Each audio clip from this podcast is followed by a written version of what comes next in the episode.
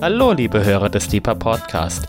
Dies ist der dritte Teil der Lehrserie von Rainer Harter mit dem Titel Wie der Glaube Feuer fängt. Bei dieser Aufnahme sind leider ein paar technische Schwierigkeiten aufgetreten, aber wir hoffen, dass Rainers Worte trotzdem verständlich sind und wünschen dennoch viel Freude beim Hören und Gottes reichen Segen.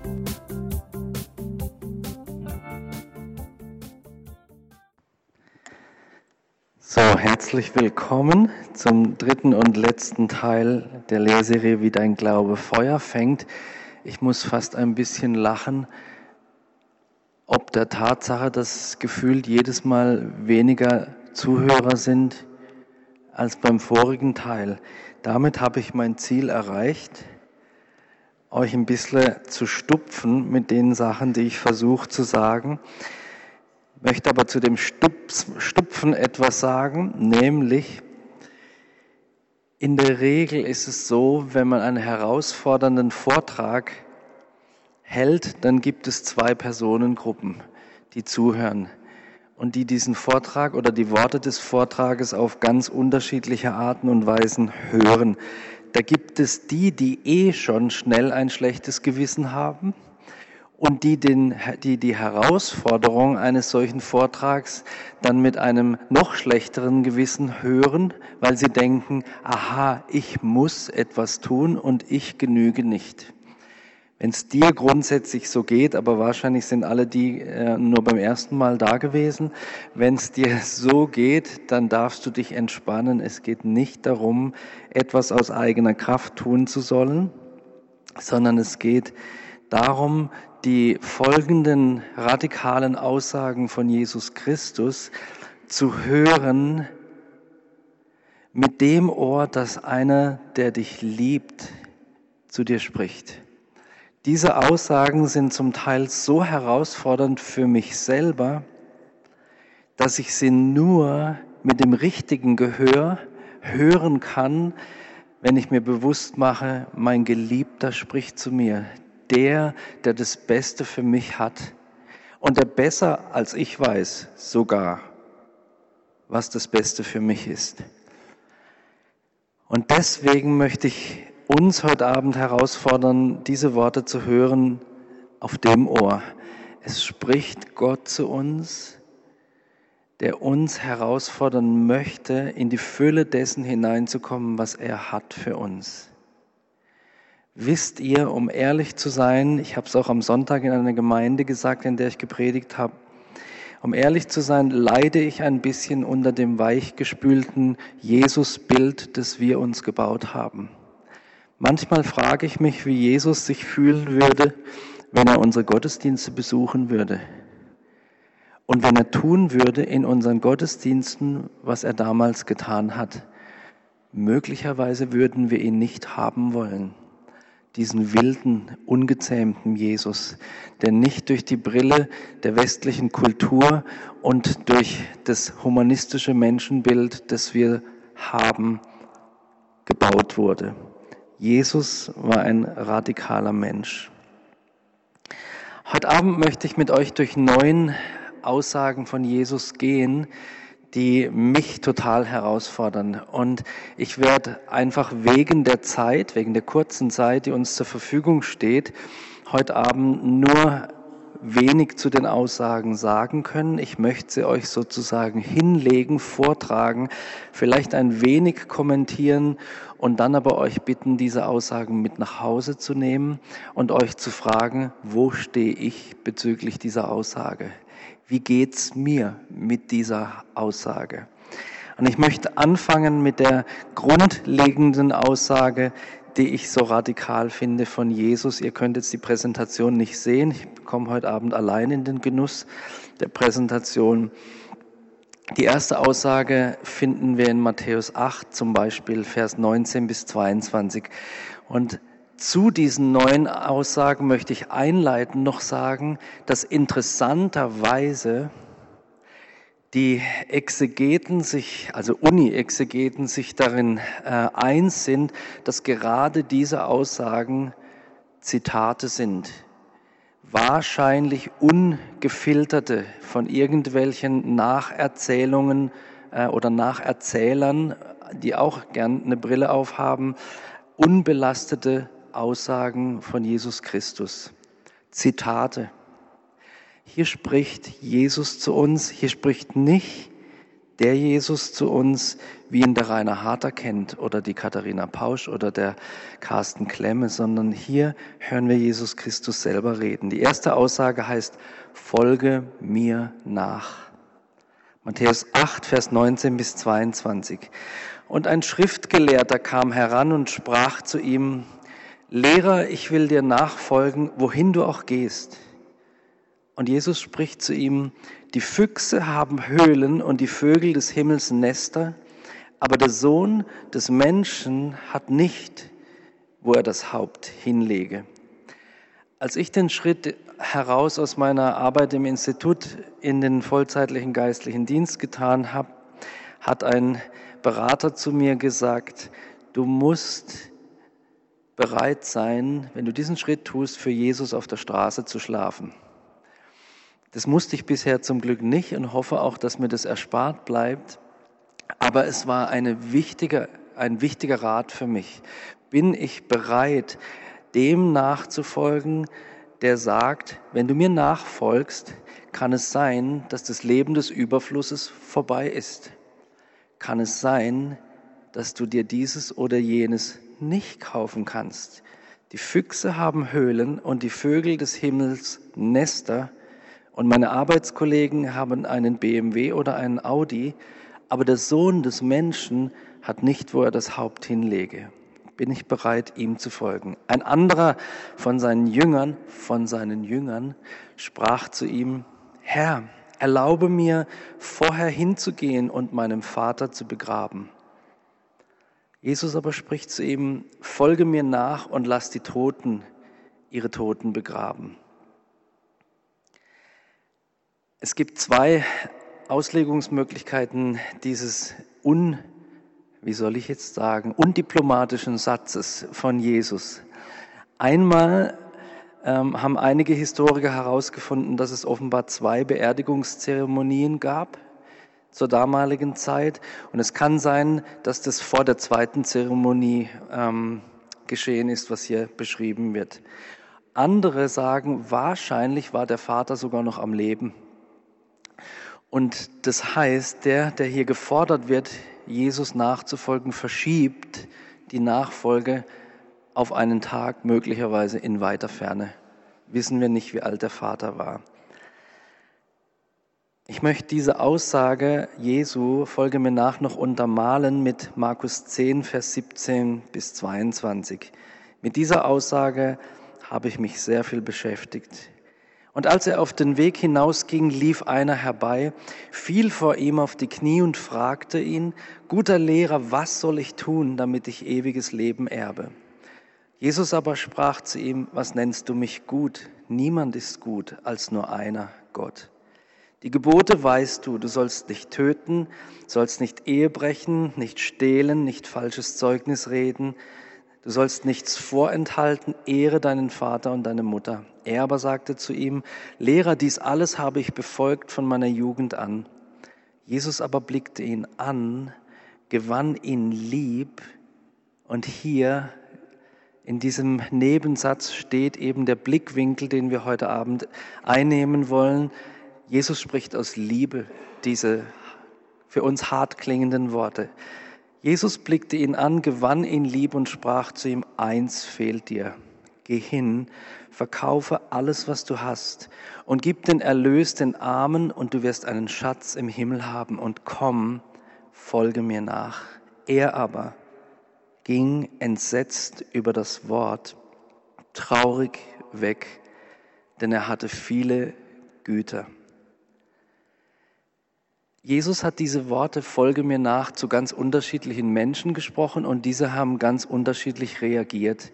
Hier liebt Jesus einen Menschen und fordert ihn zu dem besten Leben heraus. Ich meine, er verspricht ihm hier einen Schatz, ja, fordert ihm zum besten Leben heraus, das es gibt. Und er dreht sich weg und geht weg und ist traurig, weil ihm die Dinge der Welt lieber sind. Es gibt andere Beispiele von Menschen, zu denen Jesus gesagt hat, folge mir nach, und die haben alles verlassen und sind ihm nachgefolgt. Und sie haben Geschichte geschrieben. Denkt an den Levi oder an den Matthäus, besser gesagt, ähm, zu dem Jesus das gesagt hat. Und andere, sie sind zu Jüngern geworden, die Geschichte geschrieben haben. Von diesem Mann hören wir nie mehr im Neuen Testament. Die nächste Aussage von Jesus an uns aus seiner Liebe lautet Matthäus 16, Vers 24 bis 26. Jesus sprach zu seinen Jüngern, wenn jemand mir nachkommen will, verleugne er sich selbst und nehme sein Kreuz auf und folge mir nach. Denn wer sein Leben retten will, wird es verlieren. Wer aber sein Leben verliert um meinetwillen, wird es finden. Denn was wird es einem Menschen nützen, wenn er die ganze Welt gewönne, aber sein Leben einbüßte? Oder was wird ein Mensch als Lösegeld geben für sein Leben? Verleugne dich selbst. Wir werden heute gelehrt, bloß nicht zu verleugnen. Wir sollen alles genau anschauen, unsere innerseelischen Prozesse genau betrachten und es ist vielleicht gut so. Aber da ist dieser Gott, der in Liebe entflammt ist für uns, und uns sagt, deine Bedürfnisse, die du meinst, dass sie im Vordergrund deiner Seelenzufriedenheit stehen, sind nicht so wichtig. Wenn ein Mensch die ganze Welt gewönne, aber seine Seele verliere, verlöre, unsere Bedürfnisse stehen nicht im Vordergrund. Unsere Bedürfnisse stehen sogar manchmal, wenn wir sie in den Vordergrund stellen, im Weg zwischen uns und Gott. Jesus sagt, verleugne dich selbst. Nach ausführlichen Studien, in denen ich geschaut habe, was heißt, verleugne dich selbst, habe ich herausgefunden, verleugne dich selbst heißt übersetzt, verleugne dich selbst. Genau das das ist relativ unpopulär, weil ich bin doch wichtig. Ja, ich bin Gott sogar so wichtig, dass er sein Leben am Kreuz gegeben hat in Gestalt seines Sohnes Jesus Christus. Aber ich stehe im Weg, ich, also König Ego auf meinem Herzen, stehe im Weg, wenn es darum geht, in die Fülle dessen hineinzukommen, was Gott für uns hat. Verleugne dich selbst. Selbstverleugnung ist nicht ein Hinderungsgrund, reif zu werden, sondern eine Hilfe auf dem Weg, Jesus ähnlicher zu werden. Der dritte Punkt. Lukas 14, Vers 27. Und wer nicht sein Kreuz trägt und mir nachkommt, kann nicht mein Jünger sein. Das Kreuz zu tragen, das ist auch so eine, so eine Sache. Wir denken vielleicht, Kreuz tragen, das heißt nur in Libyen leben, Christ sein, verfolgt werden. Aber Kreuz zu tragen kann auch anderes bedeuten. Was ist denn ein Kreuz? Ein Kreuz ist etwas, an das ich geschlagen oder gebunden werde, und was mir zum Tode verhilft, was mich führt über eine Schwelle hinweg. Und wenn wir das Kreuz so sehen, als das Ende unseres Egos und den Beginn einer Hingabe in großer Radikalität an Jesus Christus, dann kann tatsächlich, und ich bin mir bewusst, dass das eine in zumindest in evangelikal-charismatischen Kreisen umstrittene Aussage ist, dann kann dein Kreuz auch Krankheit sein. Dann kann dein Kreuz auch Leid sein. Dann kann dein Kreuz auch Armut sein. Wir leben in einer Gesellschaft, auch christlich sozialisierten Gesellschaft, wo wir denken, alles, was uns wehtut oder bedrohlich ist, das muss weggebetet werden. Und dann gibt es da diesen Heiland, der es besser weiß und der sagt, trage dein Kreuz. Und wenn du nicht bereit bist, dein Kreuz zu tragen, kannst du nicht mein Jünger sein. Versteht ihr, dass es nicht darum geht, wir müssen jetzt das Leid suchen, sondern darum, im Leiden zu versuchen, zu unterscheiden, ist es ein Kreuz, was ich zu tragen habe, oder ist es irgendeine Versuchung oder ein Angriff und es ist nicht immer so leicht, aber die Lösung ist eigentlich immer die gleiche.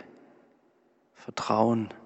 Vertrauen, dass der sagt, trage dein Kreuz, auch derjenige ist, der uns das Kreuz abnimmt oder es hilft zu tragen.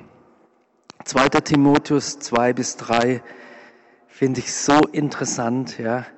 Also hier schon ein paar Jahrzehnte nach Jesu Tod schreibt Paulus an seinen Freund und ähm, Jünger sozusagen, Timotheus, was der auf sich nehmen soll, um ein guter Soldat Jesu Christi zu sein. Wisst ihr, was das ist? Er schreibt, 2. Timotheus 2, 3, nimm auch du Mühsal und Plage auf dich, wie ein guter Soldat Christi Jesu. Sei auch bereit, Unangenehmes zu tragen. Lass dich auch davon nicht abhalten, Jesus zu lieben und ihm nachzufolgen.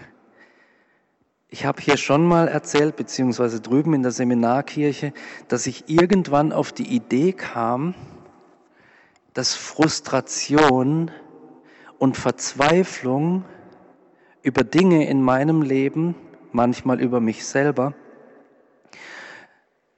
gerne zu einem Hemmschuh werden, mich blockieren, mich verlangsamen in meiner Hingabe an Jesus. Und vor ein paar Jahren habe ich die Entscheidung getroffen, ich mache mir Frustration zum Brennstoff.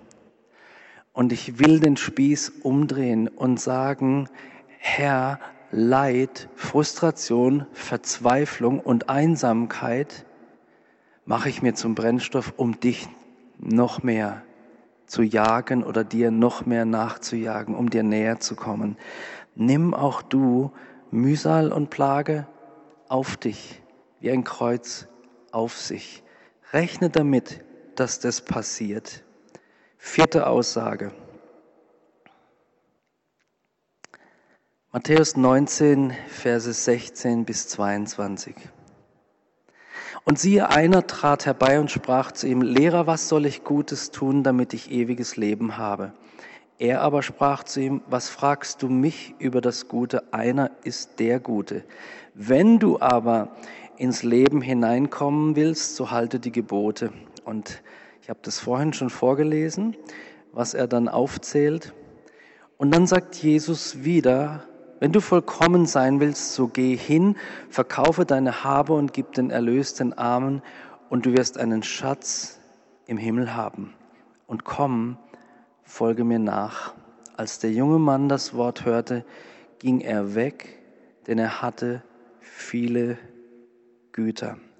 Mein vierter Punkt ist, Jesus ruft uns zu einem Leben des Verzichts auf.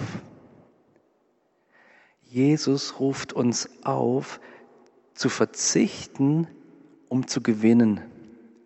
Alle Gebetshausmitarbeiter, die ich kenne, die vollzeitlich und Teilzeit sind, und das ist jetzt nur ein Beispiel aus meinem direkten Umfeld, verdienen kein großes Geld für ihre viele Arbeit und Investition. Sie haben verzichtet, um etwas anderes zu gewinnen. Und teilweise ist dieser Gewinn nicht mal ihr persönlicher Gewinn, sondern sie gewinnen für dich und für mich, für diese Stadt und für dieses Land. Aber sie haben die Entscheidung getroffen, zu verzichten und keiner von ihnen, meine ich zumindest, würde sagen, oh, ich trage so schwer an meinem Verzicht. Nein, Gerade heute habe ich wieder gehört von einem unserer Vollzeitler, was ist das für ein cooler Ort, an dem ich arbeiten und sein darf. Verzichten, um zu gewinnen, wenn der Herr dich zu einem Verzicht aufruft. Und verzichten heißt auch immer etwas loszulassen, was mir wichtig ist, dann tut er das nur, weil er etwas Besseres hat. Vielleicht wird dein Fernseher kleiner oder dein Konto wird nicht mehr so voll sein, aber der Herr hat etwas Besseres. Ich habe es nie bereut, dass ich meinen Karrierejob verlassen habe, weil der Herr so treu ist die ganzen Jahre und ich Dinge erleben darf heute, die ich früher nicht erlebt habe. Jesus sagt, gib alles her, lass alles los. Punkt 4, verzichten. Punkt 5. Und immer dran denken, was ich eingangs gesagt habe. Hier hören wir mit hoher Wahrscheinlichkeit Zitate von Jesus. Hier hören wir den echten Jesus reden. Matthäus 20, Verse 26 bis 28. Unter euch wird es nicht so sein wie in der Welt, sondern wenn jemand unter euch groß werden will, wird er euer Diener sein. Und wenn jemand unter euch der Erste sein will, wird er euer Sklave sein. Gleich wie der Sohn des Menschen nicht gekommen ist, um bedient zu werden, sondern um zu dienen und sein Leben zu geben als Lösegeld für viele. Fünfte Aussage, werde ein Diener. Werde ein Diener. Jesus dreht auch hier sozusagen den Spieß rum und sagt, wenn du so sein möchtest wie ich, und wir wissen von Paulus, Römer 8, Vers 29, dass wir vorherbestimmt sind, dem Bilde seines Sohnes gleichförmig zu werden. Dem sollten wir nacheifern, vor allem anderen zu werden wie Jesus. Dann heißt es tatsächlich laut seiner eigenen Aussage, ich bin ein Diener und ich möchte anderen dienen. Und da haben wir, und ich schließe mich ein, wir Christen ganz schön viel zu lernen. Weißt du, überleg mal, wie oft jemand, der dir eigentlich vor, ähm, wie nennt man das, vorgesetzt ist, der höher ist, älter ist oder sonst was als du, wie oft ist der schon zu dir gekommen und hat gesagt, kann ich dir einen Kaffee machen? Kann ich dir helfen? Kann ich dich da unterstützen? Wie oft passiert es? Wir Christen, und ich schließe mich ein, wir haben viel zu lernen einander zu dienen. Jesus fordert uns zu einem radikalen Leben aus, nicht danach uns auszurichten, eine christliche Karriere zu machen, sondern zu sagen, ich will dem nachjagen, der beste Diener zu sein, die anderen hochzuheben. Punkt 6.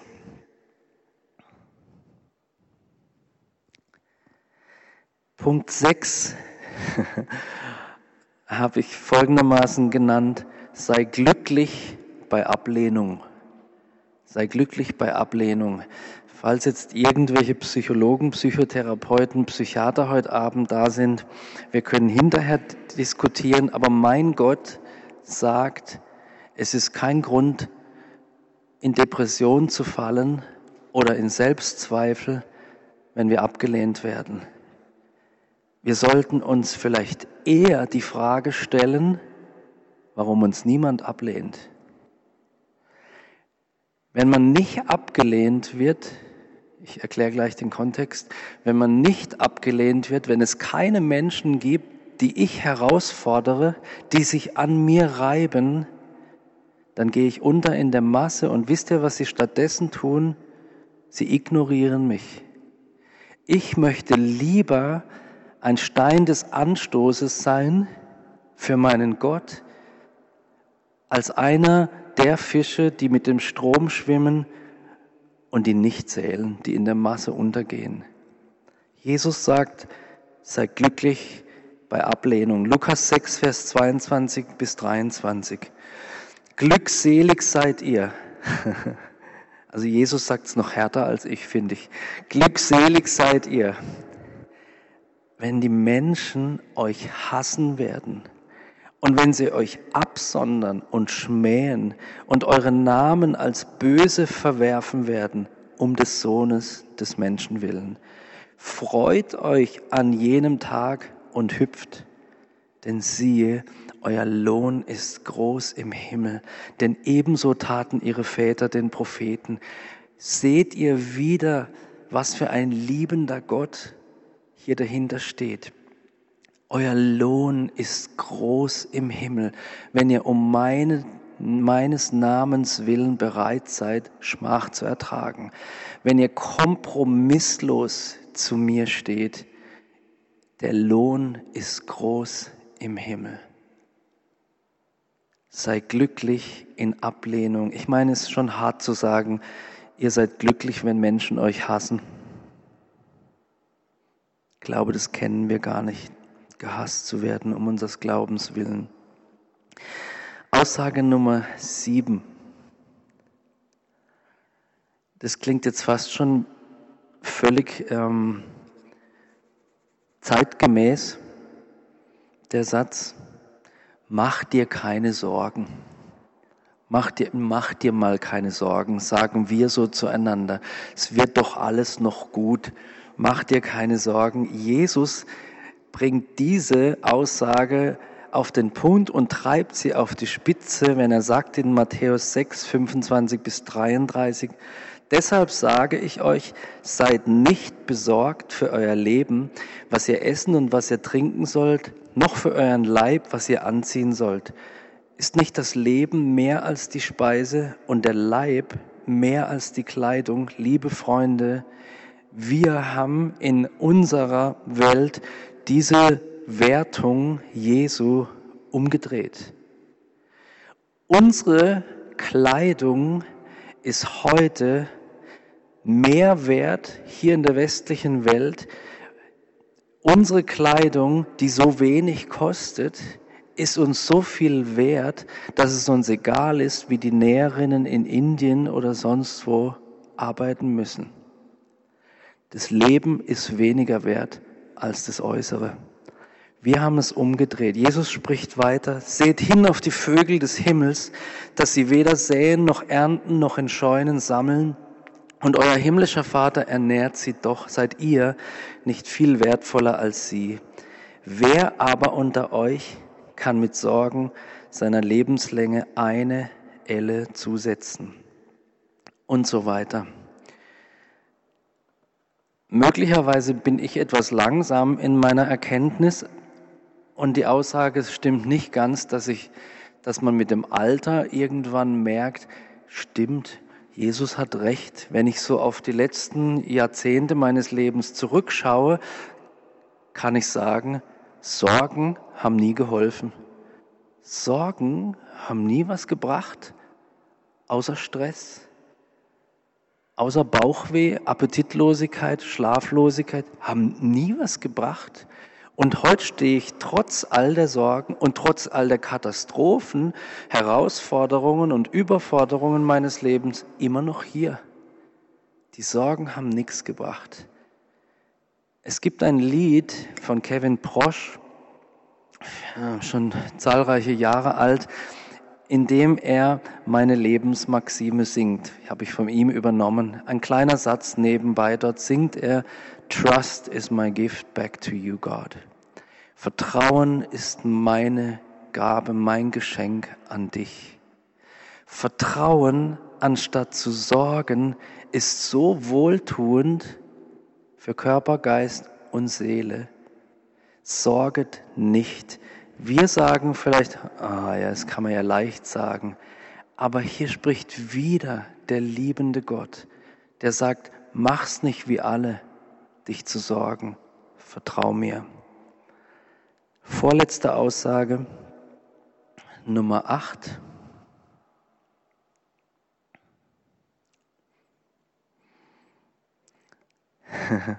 Auch unpopulär in der heutigen Zeit. Matthäus 10, Vers 28. Und fürchtet euch nicht vor denen, die den Leib töten, die Seele aber nicht zu töten vermögen, fürchtet aber vielmehr den, der sowohl Seele als auch Leib zu verderben vermag in der Hölle. Meine Aussage lautet, fürchte Gott. Fürchte Gott wie Gott fürchten. Was ist gemeint mit der Gottesfurcht? Mit der Gottesfurcht möchte ich zwei Punkte sagen. Das ist natürlich ein großes Gebiet, über das man lang reden könnte. Gottesfurcht, so verstehe ich Gottesfurcht, ist einerseits die Anerkennung seiner uneingeschränkten Herrschaft über mein Leben. Und denjenigen, dem mein Leben gehört, dem erweise ich die rechte Ehre. Zweitens ist Gottes Furcht aus meiner Sicht die Erkenntnis dessen, dass Gott ein wilder, heiliger, nicht von meinem Herzen berechenbares Wesen ist, der nur so machen müsste und alles ist zu Ende. Der Anfang der Weisheit ist die Furcht Gottes. Wenn wir weise sein wollen, und hier spricht wieder der liebende Gott, er bietet uns etwas an und sagt, der Weg dazu ist die Erkenntnis, dass ich Gott bin, dass mir die Anbetung gebührt, dass ich alles in der Hand habe und du mein Geschöpf bist, aber mein geliebtes, mein geliebtes Geschöpf, für das ich alles gegeben habe. Meine letzte Aussage, wieder so was Herrliches. Letzte Aussage, Punkt 9 heißt, demütige dich. Na danke. Demütige dich. Matthäus 23, Vers 12. Wer sich aber selbst erhöhen wird, wird erniedrigt werden. Und wer sich selbst erniedrigen wird, wird erhöht werden. Seht ihr, dass die Aussage wieder mit einer Verheißung verknüpft ist? Gott will, dass wir erhöht werden. Gott will uns promoten. Gott möchte uns, und das meine ich mit dieser Promotion, Gott möchte uns an einen wunderbaren Ort bringen. Gott möchte uns in das Vollmaß unserer unseres Potenzials, unserer Begabungen und Fähigkeiten bringen und an den optimalen Ort, um das auszuleben. Gott möchte uns befördern an den Ort den er geplant hat für uns. Und der einzige Weg, dorthin zu kommen, ist Demut. Mich zu beugen und zu sagen, mein Leben gehört dir. Und ich werde nicht, obwohl da diese Stelle frei ist, ich werde nicht sagen, ich bin der Richtige, ihr müsst mich nehmen, sondern ich werde warten, bis der Herr mich befördert, bis der Herr mich an diesen Ort setzt letzte Aussage der neuen radikalen Aussagen Jesu, demütige dich. Ich möchte zum Abschluss kommen und fünf Punkte erwähnen, die ich als Feinde der Umsetzung dieser radikalen Aussagen Jesu betrachte. Feinde der Nachfolge habe ich sie genannt oder Feinde der radikalen Nachfolge. Feind Nummer eins, ups, ich habe hier gerade eine Folie übersprungen. Feind Nummer eins und vielleicht der größte Feind der Nachfolge überhaupt trägt den Namen Sicherheit. Ich brauche aber Sicherheit. Ich muss aber erst versorgt sein. Ich muss aber mir ganz sicher sein. Ich habe aufgeschrieben, viele Christen wollen gerne mehr, mehr von Gott, mehr Hingabe und so weiter, machen sich aber nicht auf, um das Mehr auch zu erleben. Der größte Feind der Nachfolge trägt den Namen Sicherheit. Was sich in den Deckmantel der Verantwortlichkeit sich selbst oder anderen gegenüber hüllt, ist in Wahrheit eine Lüge, und ein Götze. Es gibt außer in Gott keine Sicherheit. Sorry. Dein Versicherungsvertreter wird dir etwas anderes sagen, aber es gibt außer in Gott keine Sicherheit. Nicht, dass man keine Versicherung abschließen müsste oder sollte. Ich habe auch eine Fahrradversicherung. Muss man in Freiburg haben. aber auf Nummer sicher zu gehen, heißt nicht Vertrauen in Gott zu wählen, sondern die Sicherheit, die die menschliche Gesellschaft bietet. Der größte Feind der Nachfolge ist die Scheinsicherheit. Nummer zwei, zweiter Punkt.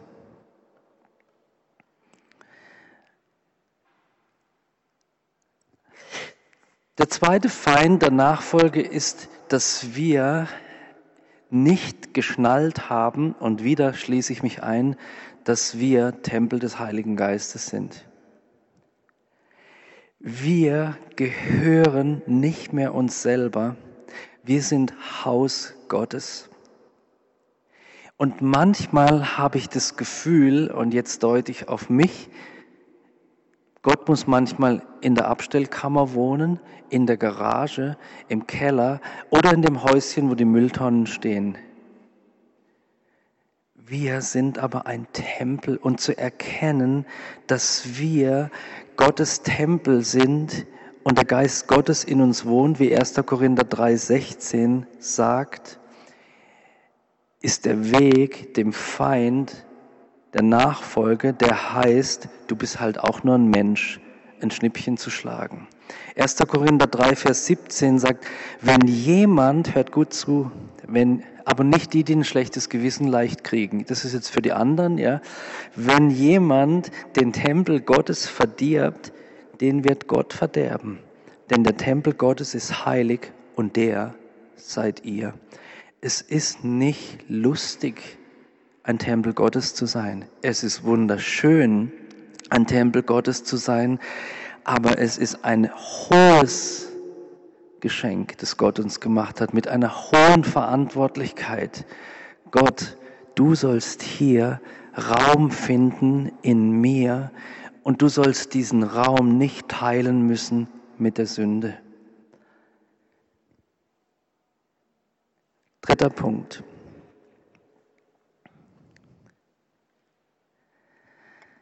Wir haben nicht gut gelernt, mit unseren Leidenschaften und unserem Verlangen umzugehen. Und das müssen wir lernen. Wie geht es? Ich will es euch versuchen zu erklären. In Sprüche 4, Vers 23 sagt das Wort Gottes, bewahre dein Herz. Mehr als alles, was man sonst bewahrt, behüte dein Herz, denn in ihm entspringt die Quelle des Lebens. Wir müssen lernen, unser Verlangen auf Jesus zu lenken. Liebe Freunde, ich bin jetzt schon ein paar Tage in der christlichen Szene unterwegs und wieder zähle ich mich dazu und will sagen, wir singen so leicht, Jesus, du bist alles für mich und meine erste Liebe gehört dir. Und dann kommen Dinge in unser Leben, im Guten oder im Schlechten. Und ich beobachte, wie unsere erste Liebe und unsere Sehnsucht und unser Verlangen sich wegwendet von Jesus. Und, unsere Bege und damit meine ich nicht, dass wir Jesus verlassen. Aber plötzlich kommt etwas, was unser menschliches Herz so sehr fasziniert, dass es uns wegzieht von Jesus. Und wir müssen lernen, unser Verlangen, das Verlangen unseres Herzens in jeder Situation auf ihn zu richten. Und das lässt sich gut trainieren, wenn es dir gut geht. Dann zu sagen, Herr, mir geht's echt gut aber ich will nicht in meiner Zufriedenheit versinken und dann überrascht werden, wenn es mir entweder schlecht geht oder der Traumprinz auftaucht, nach, auf den ich schon seit zehn Jahren gewartet habe, oder endlich ich von meinen Eltern das Erbe bekomme oder wie auch immer und dann abfahre auf diese Dinge, sondern jetzt will ich mein Herz gründen in dir und mein Herz bereit machen, sich nach dir auszustrecken in jeder Lebenssituation dann werden wir Jesus auch in seiner radikale, in seinen, bezüglich seiner radikalen Aussagen folgen. Lasst uns beten, dass der Herr unser Herz verzehrt und mit seiner Liebe füllt. Lasst uns weise Entscheidungen treffen. Was ist Gott dienlich? Und auch wenn andere dich für komisch halten mögen, sondere dich ab. Trenne dich von den Dingen, die dich wegführen von Jesus. Setze die ersten Dinge an die erste Stelle. Dazu gehört Gebet und ringe darum, ihn zu erkennen. Vierter und vorletzter Punkt des Abends. Der größte, oder nicht der größte, einer der größten Feinde der Nachfolge ist das Verharren in alten, festgefahrenen Routinen. Und wir sagen relativ leicht, so bin ich eben und ich kann nicht anders und das habe ich schon immer so gemacht und so bin ich erzogen worden. Jesus hingegen sagt, siehe, ich mache alles neu. Das Alte ist vergangen. Vielleicht liege ich mit meiner folgenden Interpretation falsch, aber will trotzdem sagen, ich glaube nicht, dass Jesus von einem Moment auf den anderen alles neu macht hier auf der Erde, sondern dass wir in einem Erneuerungsprozess sind, so wie das Neue Testament auch sagt, Erneuerung unseres Sinnes haben wir, ähm, schenkt uns Gott. Ich glaube, dass jeder Tag die Chance zu einem Neuanfang ist. Der Feind sagt uns jeden Tag die gleiche Tretmühle. Der morgige Tag ist genauso doof wie der heutige. Und wir verharren in unserer Gewohnheit und unserem negativen Schauen oder unserer negativen Erwartungen. Und da hilft es unserem Glauben, solche Routinen zu stoppen und zu sagen, hör mal her, erinnert euch am Psalm 113 steht's, glaube ich, wo David zu seiner eigenen Seele sagt, hör mal her, Seele, Lobe den Herrn und vergiss nicht, was er dir Gutes getan hat. Ich habe schon mal die Geschichte erzählt, als ich versucht habe, meinem jüngsten Sohn, ist ein paar Jahre her, da war er 17, beizubringen, was es heißt, Mann zu sein. Und ein Punkt davon war, Nikolas, du musst lernen, dass nicht deine Seele dich beherrscht, sondern dass der Geist über die Seele herrscht. Und du die Entscheidung triffst, was deine Seele zu tun hat oder nicht. Und ich habe ihm damals, weil Jugendliche, zumindest er, hat eine andere Sprache gehabt als ich. Also ich konnte es ihm nicht mit den schönen gesalbten biblischen Worten sagen. Ich habe zu ihm gesagt, wenn deine Seele sagt, ich will aber Computer spielen, dann musst du zu deiner Seele sagen, Seele, hör mal zu, Hals Maul, jetzt wird der Herr gepriesen. Und wir müssen genauso mit unseren Routinen umgehen, die sich eingeschliffen haben. Ich spreche jetzt von negativen Routinen und jeden Tag zu einem besonderen neuen Tag machen. Morgens aufwachen und der erste Gedanke gilt nicht der To-Do-Liste oder den Nachrichten auf dem Smartphone oder anderen Dingen, sondern dem Blick auf Jesus. Jesus, was machst du heute mit mir an diesem Tag? Trust is my gift back to you, God. Was macht an diesem Tag Jesus in mir größer? Was stärkt meine Liebe neu? So Routinen zu durchbrechen durch eine neue Routine, die Freiheit schenkt. Den Feind schlagen mit seinen eigenen Mitteln.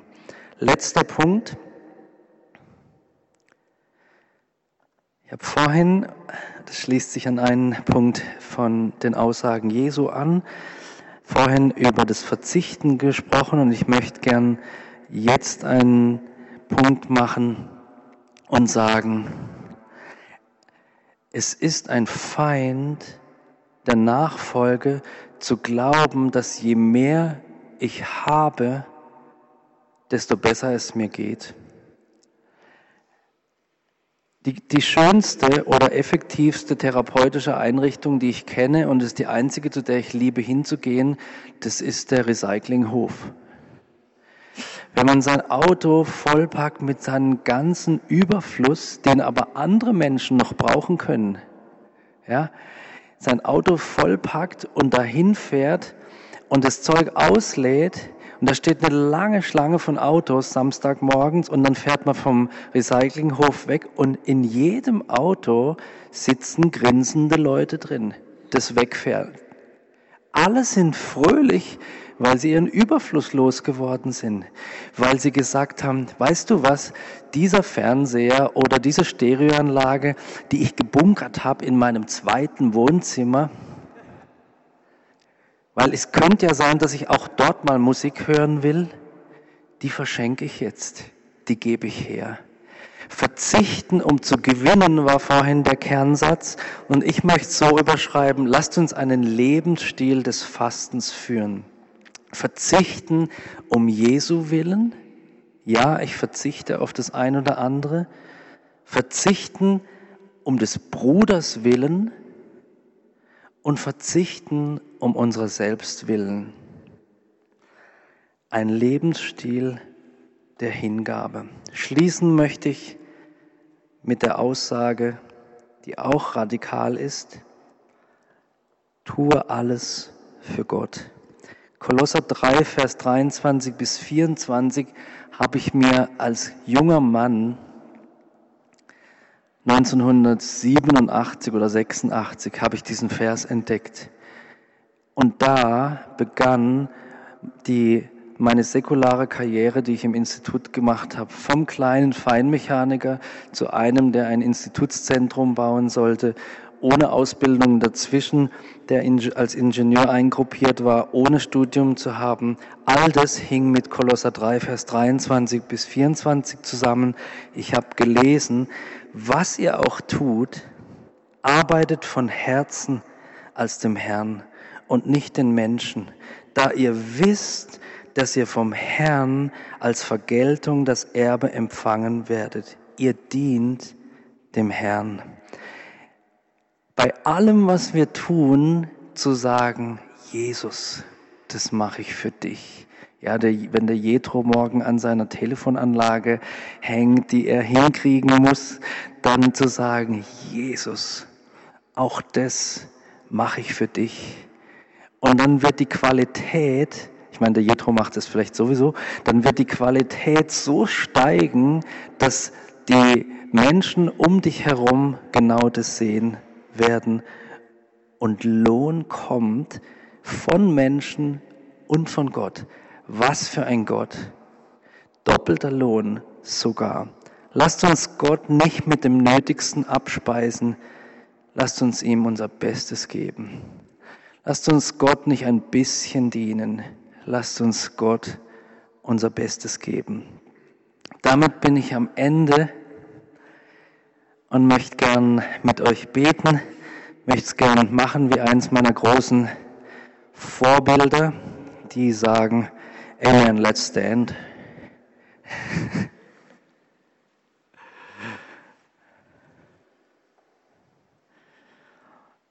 Herr, du bist ein wilder, herrlicher, leidenschaftlicher Liebhaber von uns Menschen. Du bist die Liebe in Person. Und alle diese radikalen, herausfordernden Aussagen, die durch den Mund deines Sohnes Jesus gesagt wurden, die sagst du, weil du uns so sehr liebst und weil du das Beste für uns willst.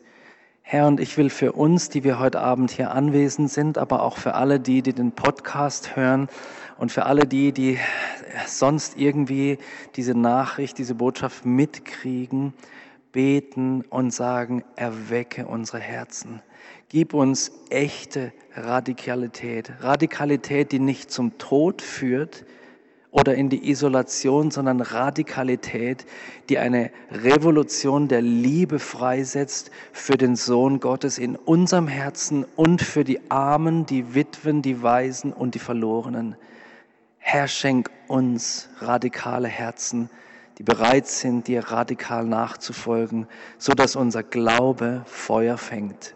Und das beten wir, Vater, in dem Namen Jesus und durch deinen guten Heiligen Geist. Amen. Liebe Hörer, Wenn Sie noch weitere Abende aus unserer Deeper-Serie mit und nacherleben möchten, so besuchen Sie uns einfach auf unserer Webseite www.gebetshaus-freiburg.de. Dort erfahren Sie auch, wo Sie uns finden können und wie Sie unsere Arbeit unterstützen können. Wir hoffen, Sie hatten viel Freude beim Hören und wünschen Ihnen Gottes reichen Segen.